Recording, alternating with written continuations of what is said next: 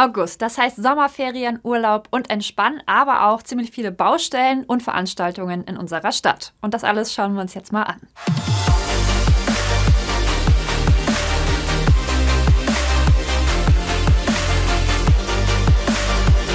Erstmal zu den Veranstaltungen. Davon gibt es diesen Monat zwei in unserer Stadt, die für Sperrungen sorgen. Einmal der Christopher Street Day. Der findet am 1. August-Wochenende statt. Vom 3. August bis zum 7. August gibt es Sperrungen zum Straßenfest rund um den Jungfernstieg und die Binnenalster. Am Sonnabend zieht dann der große Demonstrationszug durch die Innenstadt. Bis zu 250.000 Menschen werden da erwartet und los geht's in der langen Reihe über den Hauptbahnhof bis zum Jungfernstieg. Und ab dem Morgen gibt's da dann schon die ersten Sperrungen. Die zweite große Veranstaltung, das sind die Cyclassics am 20. August. Heißt, es wird geradelt. Die Rennstrecken sind 60 und 100 Kilometer lang. Sie starten an der Alster und führen durch den Hamburger Westen über Schenefeld bis nach Schleswig-Holstein, zurück über Wedel und Blankenese und an der Elbe entlang, in der Innenstadt wieder bis zur Alster.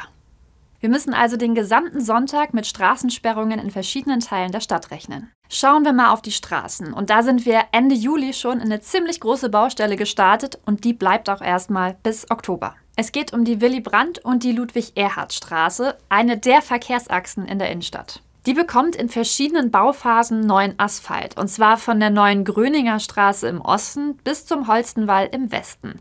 Und Richtung Westen können dann zwei Spuren befahren werden, Richtung Osten immer nur noch eine.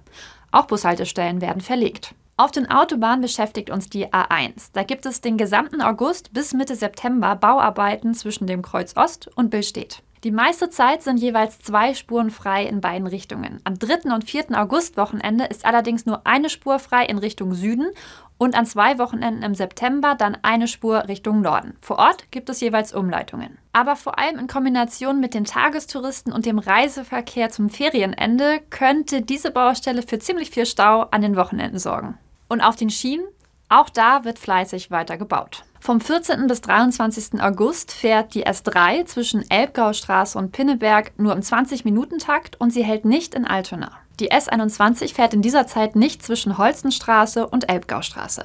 Der Citytunnel ist noch bis zum 23. August vollständig zwischen Hauptbahnhof und Altona gesperrt. Aber auch danach gibt es noch Restarbeiten. Vom 24. August bis zum 6. September werden die Schienen erneuert. Deshalb fahren die S1 und die S3 weiter über Dammtor.